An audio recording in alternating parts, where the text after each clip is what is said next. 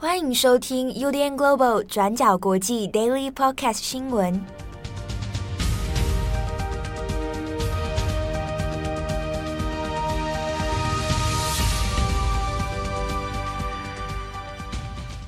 Hello，大家好，欢迎收听 UDN Global 转角国际 Daily Podcast 新闻。我是编辑七号，我是编辑佳琪。今天是二零二二年五月十八日，星期三。今天的 Daily Podcast 新闻呢，我们会选两条重点哦。那第一个，我们先来看一下《华尔街日报》呢，今天做了一个独家的新闻报道。那谈到了先前在今年三月二十一号发生的中国东方航空 N U 五七三五的空难。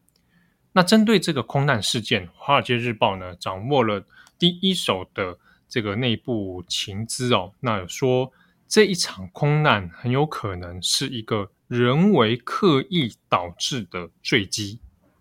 那这一个报道出来之后，当然引发了非常多的讨论。那因为先前呢，其实在中国的舆论里面，就有人在怀疑说，这个当初的空难发生的时候，急速的坠落，感觉不是很自然。那综合了其他的因素，好像又没有什么太多异常的地方，所以当时很多舆论里面也在猜，诶，搞不好会不会是什么人为刻意的问题呀，或者是？当天的机师发生了什么样失常的情况？不过呢，后来的相关像中国民航局的初步调查里面，那我们先前在 Daily 里面有跟大家有讲过，呃，在调查的报告出来之后，那基本上是排除了很多可能坠毁的因素，但是有关于人为或者当天的操控问题，其实没有什么太多的琢磨。那现在《华尔街日报》呢，掌握了一个。独家的报道，那就讲到了，它有可能是涉及到人为刻意的。那当然，这个以就标题来看，我们听起来是蛮惊悚的哦。当然，也在中国的舆论里面造成了很大的影响。不过，我们这边先来看一下这个《华尔街日报》的独家报道，它到底说了什么？好，那华尔街的这一份报道呢，它其实篇幅并不长哦。那它主要呢是针对说，在寻获的两个黑盒子里面。那其中也有送到美国来做解析。好，那在这个解析的过程当中呢，有一个内情人士哦，一个知情的人士就有向《华尔街日报》来做了一个消息的透露。那他所透露的内容是说到，美国的官员在针对这一个黑盒子记录器的资料解析里面，那有一些初步的研判。那里面就有讲到说，根据这个黑盒子的解析哦，有发现。当天空难的时候，驾驶舱之内有人输入了指令，刻意让这一个飞机啊，后来出现了急速下坠的这样的状况。好，不过呢，在《华尔街日报》里面，第一个是他没有特别讲说这个内情人士的背景是谁啊，做一个消息来源的保护。第二是，那这个内情人士所透露的美国官员是谁？好，那这个部分也没有做其他的背景。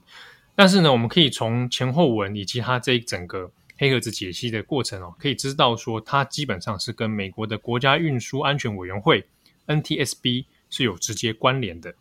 啊。那这个原因呢，是在于说，之前空难发生之后没多久哦，那一方面是在搜寻黑盒子嘛，那后来呢，美国的这个 NTSB 国家运输安全委员会也有派了七个人的技术顾问团。到了中国，那来协助整起空难事故的调查，那当然也有包括黑盒子的数据解析哦。那因为两台黑盒子呢，它都有一些程度不一的损坏状况。好，那其中有一台 CBR，就是驾驶舱的语音记录器哦，那就送到了美国的这个 NTSB 的位于华盛顿的实验部门，好，那来进行解析。所以这也是为什么说，呃，在这一次的华尔街的报道里面会有引述相关的官员说法，以及一些美国内情人士的说法哦。好，那在这一个报道里面呢，也有讲到说，之所以会锁定在这一个人为因素，那主要是因为先前呢，中国民航局有做了一份初步的调查报告。那在调查报告里面，他只有排除了一些原因哦，比如说他排除掉当天这个机组的这个问题哦，并不是出于装备上的问题，那也不是天气因素，那也不是其他这个可能造成坠机的原因。但是呢，他并没有针对关于机师的操控哦，有一些更多的解析，或者是说更多的调查。那也正因为这样，所以美方在针对黑盒子的调查的时候，想把调查的重点之一哦，就锁定在了关于操控这件事情上面。那其实简言之，就是怀疑当天的操控，飞行员的操控是有可能存在一些疑点的。好，所以在针对这个方面的调查里面，才会讲到说，那我们从资料里面来看，才发现说有一些痕迹出现哦，就是有输入指令来导致这一个飞机呢后来的急速下坠，然后最后撞山，然后爆炸。不过这边还有一个疑点是说，《华尔街日报》也有透露哦，造成失事的原因是人为的刻意操作。不过到底是不是那一个机师造成的，这个并不知道，因为有另一个可能是。说不定当天有人闯入了这个驾驶舱，好，然后来造成这样的问题。好，那《华尔街日报》的这个资料呢，在报道之后，那除了这些提到的一些呃简简短的一些情资之外，那其实它并没有一个进一步的细节来说明或者来其他的佐证哦。好，那这也是《华尔街日报》它做的一个独家报道。那当然。这个我们前面有讲，前面有讲到，这个报道出来之后呢，引发了中国蛮多的讨论。那第一个，我们先看是东航。那东方航空作为这个当事人哦，那还也有给《华尔街日报》发了一个声明。那《华尔街日报》就有引用哦，东航当然是对这件事情，对于这个指控哦，是说目前没有任何的证据可以来证明说这个事故哦是机械的问题。或者是有人为的问题，好，这是东航的回应。那东航也有重申了中国民航局之前的一份报告，就讲说，这个 MU 五七三五的飞班机的机师呢，他的健康跟他的家庭状况跟他的财务状况都很良好。那其实言下之意也在告诉这个大家说，那个机师本身应该是没有什么问题的。好，那东航在这个回应里面也有强调说，东方航空并不会承担哦。事故调查的责任，啊，那当然，这个事故调查里面包含是，其实是要给中国民航局来做后续的这个调查，所以东航也有强调说，任何不是跟官方，好，来自官方的猜测啦、报道啦，那都会干扰事故的调查。好，那这个是东方航空的回应。那针对说，呃，有人怀疑说，哎，会不会是当天有人闯入驾驶舱？那东航也反驳这件事情啊。东航反驳的理由，它是基于民航局的调查啦，就说，哎，那天其实就记录器来看，在坠机之前哦，没有发出任何的紧急情况的讯号，所以有没有人闯入？东方航空认为应该是没有。好，那我们这边看一下中国的舆论反应。那其实呢，因为先前哦，在空难发生后没有多久，三月二十一号发生之后呢，那因为机组人员还有乘客，总共一百三十二人，全部都罹难了。那这个事情其实包含调查，那包含东航的一些回应态度，那就引发了中国网友的一些不满情绪啊。其实，在当时是蛮明显的。那甚至是呢，有些舆论很愤怒，好像会觉得这个事情并没有好好的来做调查。那有时候在这个事故调查的期间呢，中国的舆论也开始有传，就是传言说这个会不会是有人故意的哦？就是开始在矛头指向了机师，所以这也是为什么后来中国民航局才有一个说针对机师的身心状况啊、财务状况来做一个说明哦。那是因为当时舆论里面就很多人在说，会不会是机师在这个恶意报复社会，或者是其他的原因等等。但是我这边要强调的是，当时这样的说法呢，都没有什么直接的证据哦，很多都是臆测跟谣言。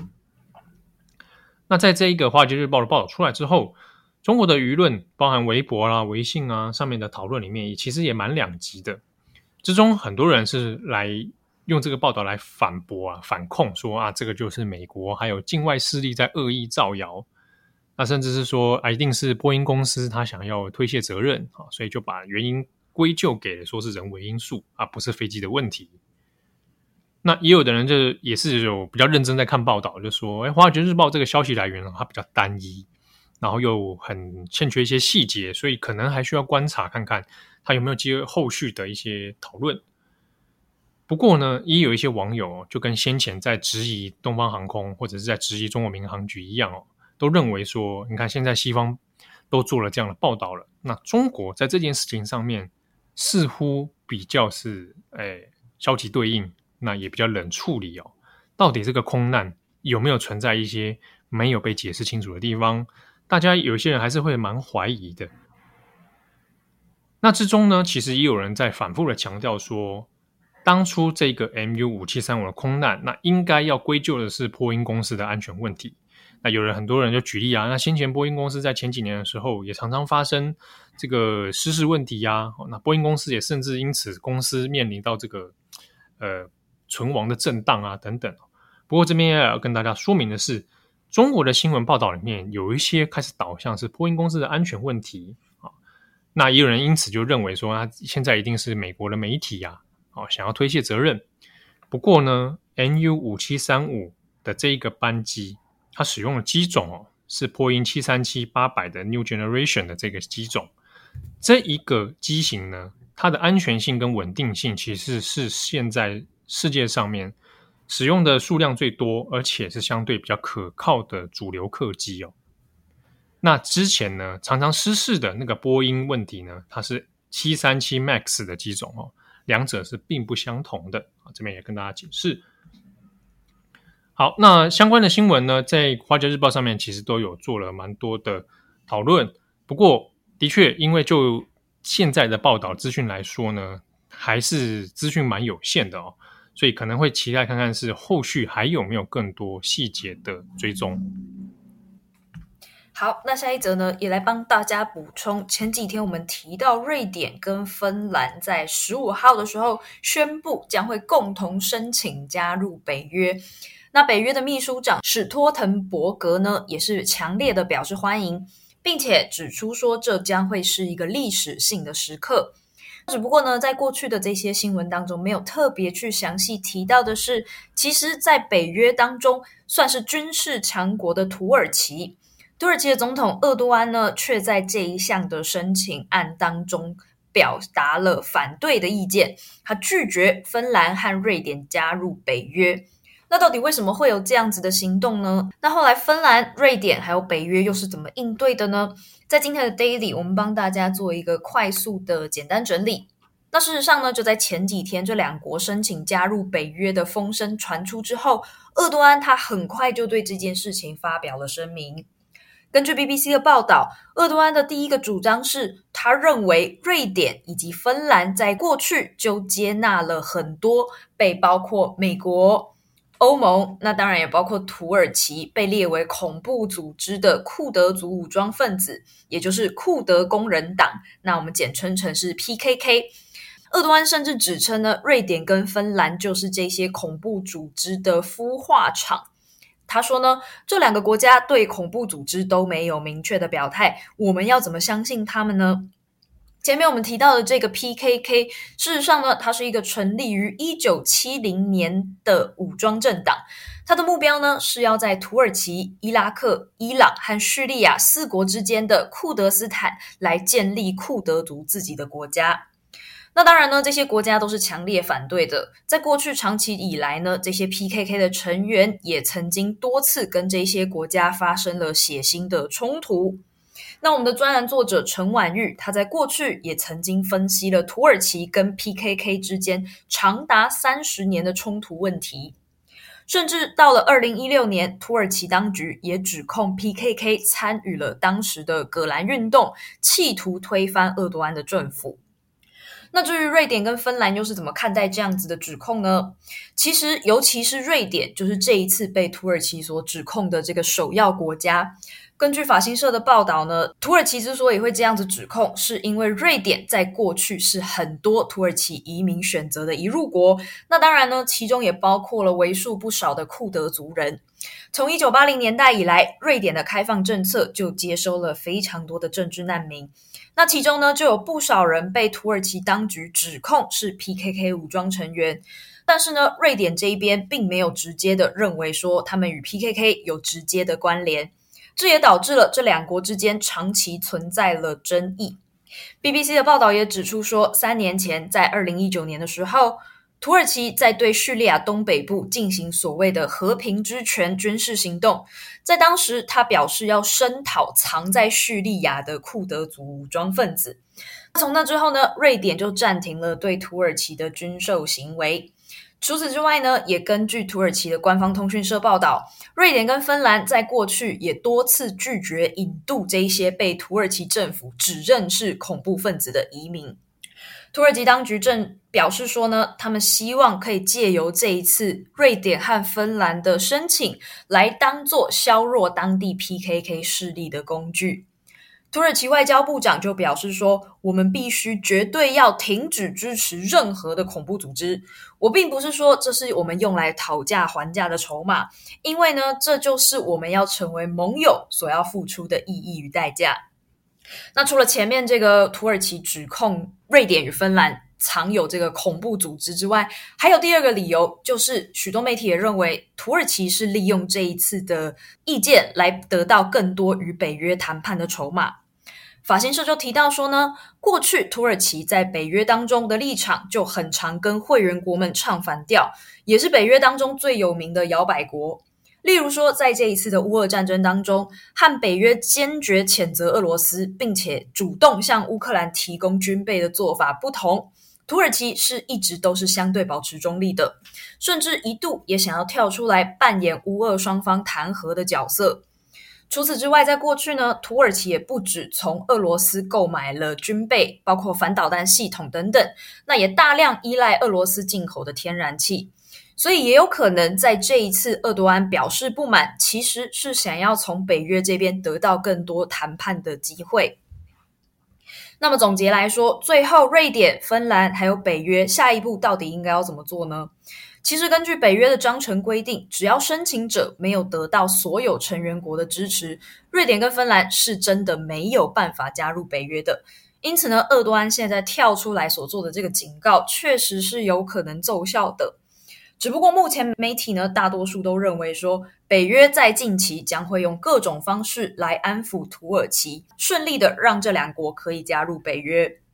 在星期天的时候，美国国务卿布林肯他也参与了北约的柏林外长会议，他表示说呢，尽管土耳其反对，但他相信最终芬兰和瑞典都可以顺利加入。报道还提到说呢，北约秘书长也认为说，土耳其就算反对，也会面临非常巨大的政治压力。他也比较委婉地表示说呢，我相信我们最终都能找到共通点，在成员加入的问题上取得共识。他也判断说，土耳其其实并不会真的严厉的阻止整个申请的过程。那今天的路透社也报道提到说，瑞典和芬兰两国其实也都相当的有信心。瑞典首相安德森就表示说呢，瑞典随时都准备要来跟土耳其进行后续的谈判，来消除之间的任何障碍。那不过呢，到底详细的后续谈判协商还有可能的条件是什么，也都还需要再等待进一步的消息。好的，以上是今天的 Daily Podcast 新闻，我是编辑七号，我是编辑佳琪，我们下次见喽，拜拜，拜拜。感谢你的收听。如果想知道更多资讯，请上网搜寻 UDN Global 转角国际。